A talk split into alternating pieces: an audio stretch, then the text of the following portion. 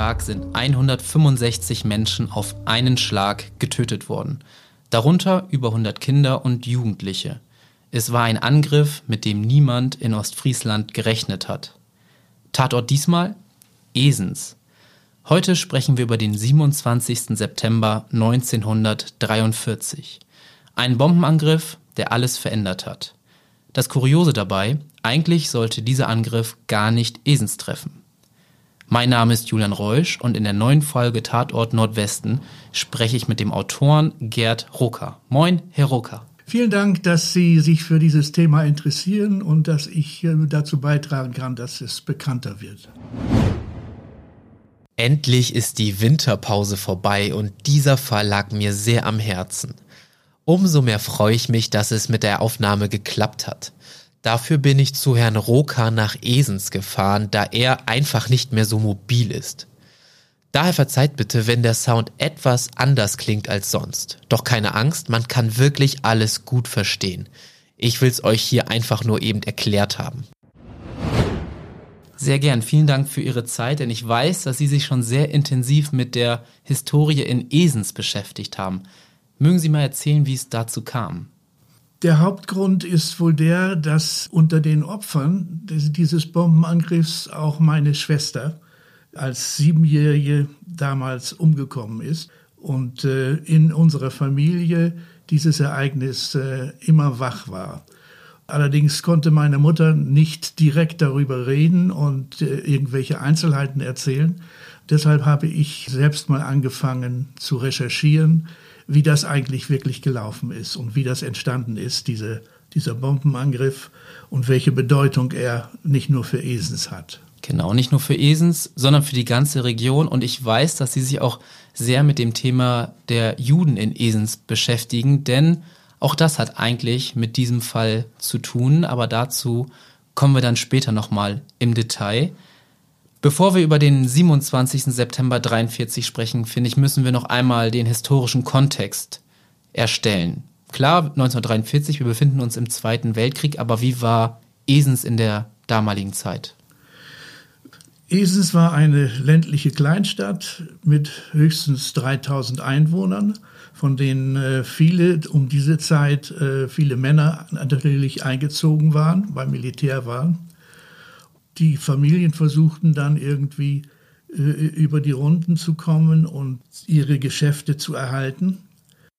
Politisch gesehen war Esens eigentlich äh, kein Sonderfall in Ostfriesland. Ostfriesland galt ja damals als eine Hochburg der Nazis und so war es auch in Esens. Da hatte auch die nationalsozialistische Deutsche Arbeiterpartei seit 1933 natürlich das Heft in der Hand und hat äh, die wesentlichen Entwicklungen in Esens damals bestimmt.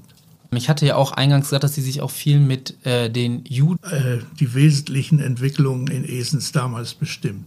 Ich hatte ja auch eingangs gesagt, dass Sie sich auch viel mit äh, den Juden in Esens beschäftigt haben, die natürlich mit der Machtergreifung der Nazis 33 das Leben für die sehr verändert haben. Wollen Sie einmal kurz erzählen, wie es vorher war und was dann passiert ist? Es gab in Esens eine kleine jüdische Gemeinde seit dem 17. Jahrhundert, die auch später dann eine Synagoge bekam und einen jüdischen Friedhof und eigentlich nie umfangreicher war als 124 Mitglieder. Meistens waren natürlich sehr viele Einschränkungen hinnehmen mussten. Sie konnten zum Beispiel nicht frei wählen, welchen Beruf sie ausüben wollten. Sie durften keine Häuser und kein Land besitzen. Das änderte sich erst im 19. Jahrhundert. Und auch das Verhältnis zwischen den äh, einheimischen Christen, den Esenser Christen und den Juden äh, sich einigermaßen besserte. Es gab immer Antisemiten auch in Esen, aber vor allen Dingen auch die einfachen Leute, die kamen mit den jüdischen Familien ganz gut zurecht. Nach dem Ersten Weltkrieg war es so, dass auch jüdische Ratsmitglieder gewählt wurden in den Esenser Stadtrat. Zum Beispiel der jüdische Lehrer, Vorbeter und Schächter August Gottschalk und Simon Weinthal, der recht wohlhabende Viehhändler. Das änderte sich natürlich 1933 sofort. Da wurden dann jüdische Ratsmitglieder entlassen aus dem Rat. Sie wurden aus den Vereinen herausgeworfen, wie das überall war. Sie sagten ja auch, dass eigentlich die Bevölkerung ganz gut mit den Juden zusammengelebt hat. Wie war das denn danach? Hat sich das alles auch da schlagartig mit der, ich sag mal, normalen Bevölkerung verändert? Ja, ich glaube nicht, dass man äh, das sagen kann, dass alle gleich eingestellt waren. Ich, ich glaube, dass die einfachen Leute, viele einfache Leute, sehr gut mit den Juden auch weiterhin zusammenlebten und auch mit denen zurechtkamen. Aber die hatten ja nicht viel zu sagen in Esens. Die Offiziellen, viele Lehrer und äh, Rechtsanwälte und Geschäftsleute haben dann die Juden schlecht behandelt, nämlich so, wie sie nach den Vorstellungen der Nazis behandelt werden sollten. Das bedeutet, sie wurden aus den Häusern tatsächlich mehr oder weniger gezogen?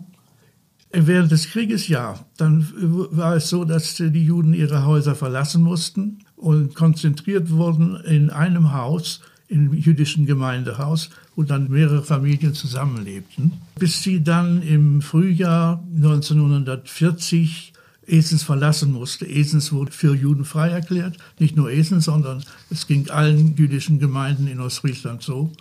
Ostfriesland, bis auf ganz wenige Ausnahmen, wurde also für Juden frei erklärt. Das muss man jetzt auch mal kurz in den Kontext sehen. Wir reden jetzt hier über das Jahr 1940, wo die Juden vertrieben worden sind aus der Region. Und jetzt kommen wir langsam Richtung 1943, den 27. September. Ich sprach schon eingangs davon, es war ein Bombenangriff. Mögen Sie mal erzählen, was an dem Tag genau passiert ist und von wem dieser Angriff überhaupt kam? Ja, an diesem Tage gab es einen Angriff der amerikanischen Luftwaffe auf das Deutsche Reich, also auf die Küste.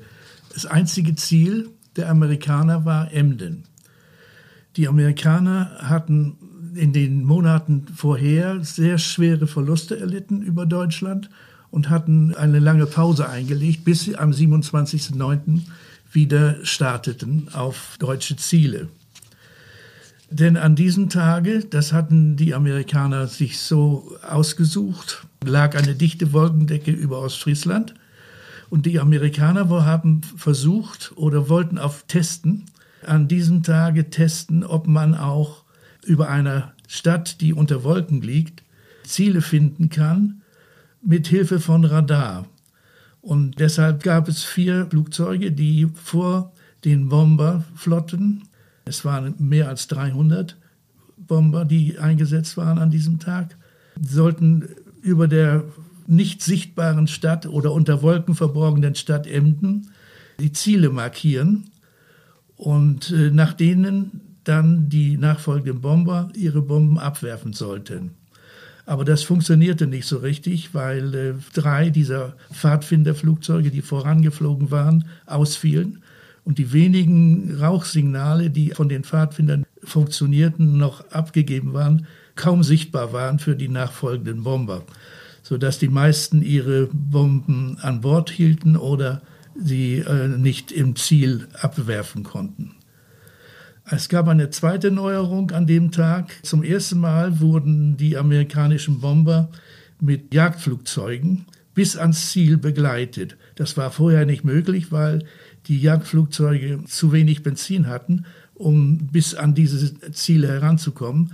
Aber mit Zusatztanks, die zum ersten Mal an diesem Tag eingesetzt worden waren, war es möglich, bis nach Emden zu fliegen und die äh, amerikanischen Bomber äh, zu schützen. Genau, jetzt nochmal ganz kurz, warum Emden als Ziel? Das war halt eine Marinehochburg, kann man das so sagen, zu der damaligen Zeit? Emden hatte sehr viel äh, militärische Ziele. Es gab dort natürlich die äh, Hafenanlagen für das Militär.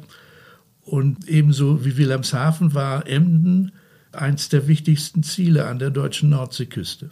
Für die Engländer und auch für die Amerikaner. Deswegen sollte der Angriff an diesem Tag nach Emden, aber Sie haben es schon gesagt, es hat nicht funktioniert. Dieser ja, erstmalige Test, wenn man das so möchte. Die Bomber haben ihr Ziel nicht gesehen, nicht gefunden. Wie ist es dann nach Esens weitergegangen? Die amerikanischen Bomber hatten den Befehl, ihre Bomben auf Emden zu werfen. Sollte ihnen das nicht gelingen, sollten sie auf dem Rückflug in ihre Heimathäfen Gelegenheitsziele bombardieren. Das heißt, wenn sie irgendein Ziel zufällig entdecken, dann sollten sie ihre Bomben auf dieses Ziel werfen. Und die dichte Wolkendecke, die immer noch über Ostfriesland lag, war an einer Stelle aufgerissen, und zwar gerade über Esens, sodass Esens für die Bomber sichtbar wurde. Und die Amerikaner zielten äh, genau mit der Absicht, dieses Ziel zu zerstören. Und die Bomben trafen tatsächlich genau ins Ziel. Da muss man vielleicht noch sagen, Esens hatte auch keine Flugabwehr oder überhaupt irgendwie eine militärische Relevanz. Wie war denn Esens überhaupt militärisch? Also hatte, hatte das überhaupt eine strategische Komponente? Also das kann man eigentlich gar nicht sagen. Es gab zwar an der Küste Flugabwehranlagen, Flak zum Beispiel und auch Flughäfen für Jagdflugzeuge. Und auch in der Nähe von, von Esens gab es Flakstellungen, die so verteilt waren über, über das Land. Aber Esens selbst war unbewaffnet und hatte auch keine militärischen Anlagen. Man könnte sagen, dass es vielleicht dazu zu rechnen ist, das Marinelager, was äh, östlich von Esens lag. Das war ein Gebiet zur Ausbildung oder eine Anlage zur Ausbildung von Marinesoldaten, aber eigentlich unbewaffnet und auch ungeschützt. Es gab dort keine Luftschutzbunker, sodass die Soldaten, wenn Alarm war, ihr Lager verlassen mussten und sich über das Land verteilten. Sie hatten es schon ein bisschen gesagt, es war einfach nur ein Gelegenheitsziel in dem Moment, weil die Wolkendecke auf war. Entsprechend nehme ich an, dass auch in Esens niemand, also wirklich niemand mit so einem Angriff gerechnet hat. Das nehme ich auch an, dass es so war.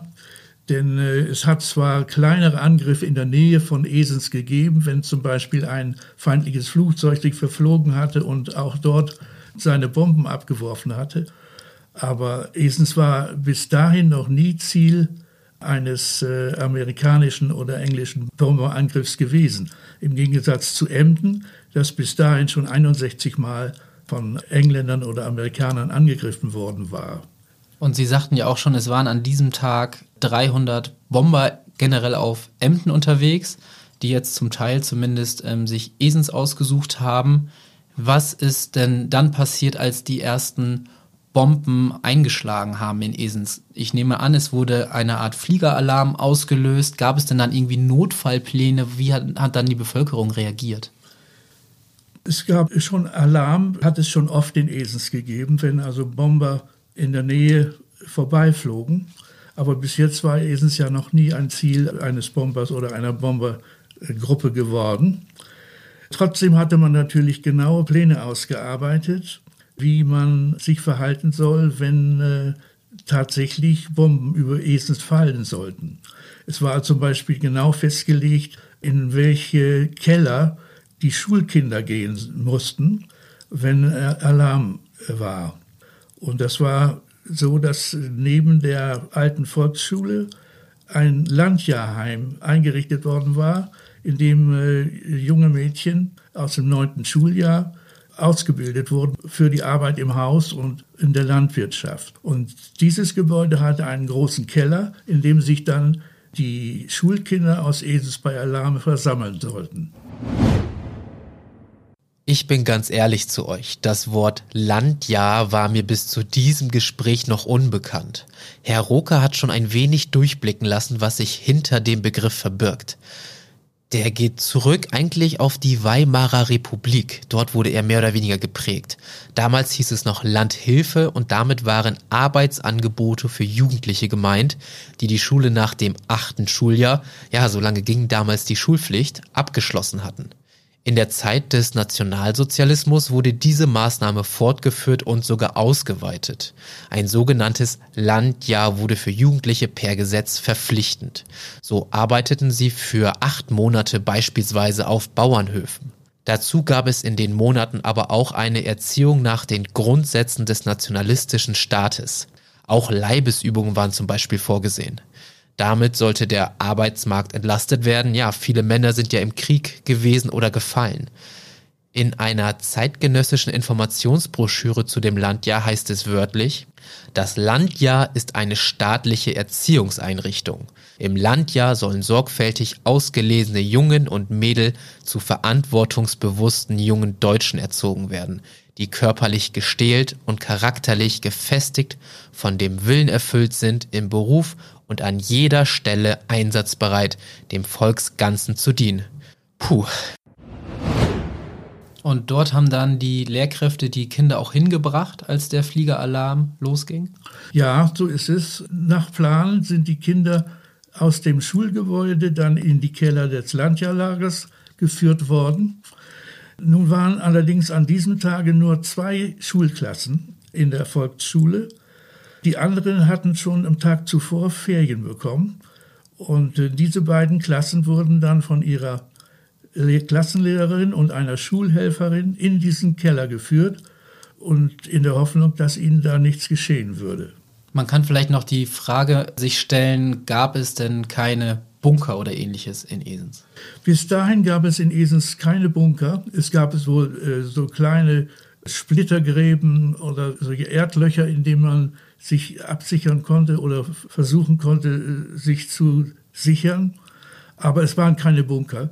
Bunker wurden erst Jahre nach dem äh, Bombenangriff am 27.09.43 errichtet.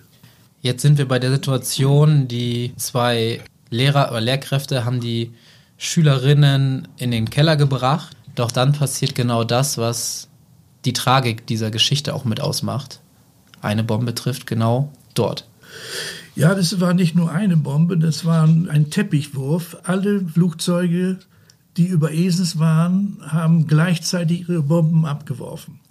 Und mehrere Bomben davon trafen direkt dieses Landheim mit den Kindern, die dort unten im Keller Sicherheit gesucht haben. Es war ein Volltreffer. Das kann man auf Luftaufnahmen erkennen, dass also, da sieht man ja die äh, Explosionswolken, die sind nur über Esens, über dem Stadtkern von Esens zu sehen, in der Umgebung keine einzige. Kurze Werbung. Werbung Ende. Dieser Angriff dauerte, glaube ich, genau zehn Minuten, während die Bomben abgeworfen worden sind. Also zehn Minuten, das ist also die Zeit, in der bei den Gedenkfeiern Stille herrscht. Das heißt, man still gedenkt zehn Minuten lang. Aber der Angriff, man muss sich das so vorstellen, hat nicht zehn Minuten gedauert, sondern die, die Bombergruppe, das sind 18 Maschinen gewesen, die haben auf ein Kommando hin alle Bomben gelöst und sind dann weitergeflogen. An diesem Tag waren zwei Bombergruppen über Esens und die zweite ist dann kurz danach über die schon zerbombte Stadt geflogen und hat ebenfalls dann noch die volle Bombenladung abgeworfen. Die sind also nicht wiedergekehrt und haben dann nochmal bombardiert.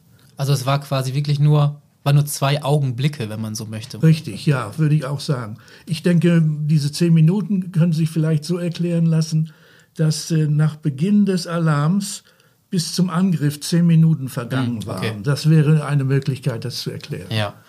Sie sagten schon, es war ein Volltreffer und ganz viele Schülerinnen, also wenn man so möchte, ein ganzer Jahrgang ist in dem Moment ausgelöscht worden. Ja, das stimmt leider. Und ja. darunter war dann auch ihre Schwester. Ja, das stimmt. Wir sind jetzt im Moment, die Bomben sind gefallen. Wie ging es dann weiter? Was ist dann passiert, als der Bombenhagel vorbei war? Also nach dem ersten Schock haben die Rettungsmannschaften, die es hier in Esens gab, zum Beispiel die Feuerwehr und auch äh, die Soldaten im Marinelager und viele andere Gruppen noch gleich versucht äh, zu retten, was zu retten ist. Und natürlich sind dann auch die Angehörigen der Kinder gleich zu diesem Ort, zum Unglücksort gelaufen und haben versucht, ihre Kinder zu retten. Man muss dann auch sagen, es war halt ein Trümmerfeld, so stelle ich es mir vor. Also sind noch Menschen lebendig da rausgezogen worden. Wie war die Situation? Hat man da noch Schreie gehört oder war es still? Es war so, dass dieser Bunker bestand aus mehreren Kammern, mehreren Zimmern. Und aus einigen dieser Zimmer äh, konnte man noch Hilferufe hören. Und äh, hat man dann versucht, die Verschütteten herauszuholen. Und das ist auch in vielen, nicht in vielen, aber in einigen Fällen gelungen, sodass äh, man dann Kinder retten konnte. Es wurden über 380 Gebäude an diesem Tag zerstört und fast 500 Menschen sind obdachlos geworden. Ja, das ist wahr. Das war natürlich auch wieder ein großes Problem, wo diese Leute unterkommen sollten. Die, haben, die meisten haben versucht, bei Verwandten unterzukommen. Und es sind dann auch Hilfsgebäude errichtet worden, in denen sie ausgebombten dann für die nächsten, nächste Zeit leben konnten. Man kann ja auch wahrscheinlich äh, sagen, dass die ganze Stadt fast dem Erdboden gleichgemacht wurde an diesem Tag. Das Stadtbild hat sich ja dann für immer verändert. Tatsächlich sind ja die Bomben sehr konzentriert gefallen, nicht nur über dem Landjahrlager, sondern auch über der Innenstadt eigentlich. Und man hat mir berichtet davon, dass die ganze Stadt grau war von Staub. Das war also ein raues Bild und das hat dann auch lange gedauert, bis man so weit war, dass die Straßen wieder benutzt werden konnten und auch die Häuser bewohnbar werden konnten. Ja, das habe ich mich nämlich auch gefragt. Wie lange dauert das denn, eine so zerstörte Stadt wieder aufzubauen? Also das dauert auf jeden Fall sehr lange. Man muss sich erstens vorstellen, dass es zu der Zeit nicht so viel Baumaterial gab, um gleich anzufangen. Und ich kann mich erinnern, ich bin hier in Esens aufgewachsen dass äh, ich noch in den 50er Jahren und 60er Jahren, dass es hier noch Ruinen gab, in denen wir als Kinder gespielt haben. Jetzt merkt man, dass Sie äh, sehr viel wissen zu der damaligen Zeit, zu dem Angriff, zu der Situation der Juden. Wie haben Sie die ganzen Informationen eigentlich bekommen? Wie schwer war das auch, das alles rauszufinden? Ja, das war wirklich schwierig. Ich habe erst versucht, in alten Zeitungen, zeitgenössisch, also aus den 1943er Jahren, Berichte zu finden. Und der Bombenangriff auf Esens ist also sehr, sehr ausführlich dokumentiert dort, natürlich im Sinne der Nazi-Propaganda. Aber ich wollte ja auch die technischen Seite dieses Angriffs kennenlernen. Also da musste ich mich an die Archive wenden an Militärarchive in Deutschland, in England und in Amerika. Und von dort habe ich also sehr viel Material über diesen Bombenangriff auf Esens bekommen. Das reichte dann auch aus, um die Grundzüge dieses Angriffs darzustellen. Genau, das kann man vielleicht auch nochmal sagen. Sie haben ja auch sogar ein Buch darüber geschrieben, über nicht nur den Angriff, glaube ich, auch über die Judenzeit damals. Ja, das ist richtig, über die Juden auch. Aber dieses Buch über den Bombenangriff, das ist entstanden als Begleitbuch für eine Ausstellung, die im Jahre 2003 hier in Esens gezeigt worden ist. Ich weiß auch, dass Sie für die Recherche mit vielen Zeitzeugen von damals auch gesprochen haben. Wie sind Ihnen diese Menschen begegnet? Wie sehr haben die auch überhaupt darüber sprechen wollen? Also in den ersten Jahrzehnten nach Ende des Krieges äh, wollte kaum jemand über diesen Bombenangriff und überhaupt über diese Zeit sprechen. Erst in den 70er und 80er Jahren konnte man mehr erfahren über die, mehrere Einzelheiten erfahren über die, über diesen Bombenkrieg und auch über die Geschichte der Juden. Da habe ich dann versucht, mehr herauszubekommen und das ist auch einigermaßen gelungen. Auch die Älteren, die das selbst erlebt haben, waren dann auch mehr bereit, eher bereit, darüber zu sprechen, wie sie die Sache damals gesehen haben und wie sie sie heute sehen das muss man sich auch mal überlegen, es hat halt teilweise Jahrzehnte gedauert, dass die Menschen bereit sind, darüber zu reden. Ja. Kann man denn sagen, wie, ja, wie die Reaktion in der Bevölkerung nach so einem Angriff war? Waren die schockiert, wütend, enttäuscht? Wie kann man das vielleicht beschreiben? Was Sie sagen, das würde ich schon unterstreichen. Genau, Sie waren natürlich wütend und entsetzt, dass so etwas überhaupt passieren konnte und waren fürchterlich enttäuscht, dass tatsächlich die Feinde Deutschlands den deutsche Städte so zerbomben können, dass es möglich war. Und die direkt Betroffenen waren natürlich einfach nur traurig und fanden es fürchterlich, dass man jetzt so ohne die damals Umgekommenen weiterleben muss. Wie hat die politische Führung diesen Angriff denn eigentlich ja, instrumentalisiert? Kann man das sagen? Ja, das kann man sagen. Die Nazi-Presse hat natürlich diesen Angriff äh, als Terrorangriff dargestellt als Angriff auf Frauen und Kinder. Und der Hauptschuldige an diesem Angriff war der Jude, wie man so sagte, obwohl das, äh, dieser Krieg ja oder dieser Bombenkrieg und auch die Techniken, die ja angewandt wurden, mit Judentum überhaupt nichts zu tun hat. Und das muss man sich auch mal vorstellen. Sie geben einer Bevölkerungsgruppe oder einer Glaubensgemeinschaft die Schuld, die sie deportiert haben, die sie verfolgt haben, die sie in den Tod getrieben und umgebracht haben. Und diese Menschen sollen jetzt schuld gewesen sein an einem Bombenangriff. Ja, ja. Das ist auch nochmal eine unglaubliche Ungeheuerlichkeit, finde ich, wenn man darüber mal so nachdenkt. Haben die Menschen das denn geglaubt damals oder hatten die das schon verstanden, dass das woanders herkam? Es ist schwer zu sagen. Das ist schwer zu sagen. Also ich glaube, wer so ein wenig gegen die Nazis eingestellt war, wird schon versucht oder wird schon die Möglichkeit gehabt haben, das objektiver zu sehen. Aber wer voll auf der Nazi-Linie waren, und das waren ja wohl die meisten, die haben der Propaganda geglaubt, denke ich mal. Der Angriff war im September 1943, wo jetzt in der Nachbetrachtung vielleicht schon man sagen kann, das war eigentlich schon eine Zeit, wo absehbar war, dass Deutschland diesen großen Krieg nicht gewinnen kann. War das der Bevölkerung damals denn überhaupt bewusst, in welcher Lage sie sich befanden? Also ich glaube nicht, dass äh, viele von denen aufgrund ihrer Nachrichten, die sie aus den Zeitungen, den Nazi-Zeitungen erhalten haben, sich vorstellen konnten, dass Deutschland den Krieg nicht gewinnen würde. Sie hofften, dass äh, Deutschland den Krieg gewinnen würde. Die meisten haben wohl diese Hoffnung gehabt.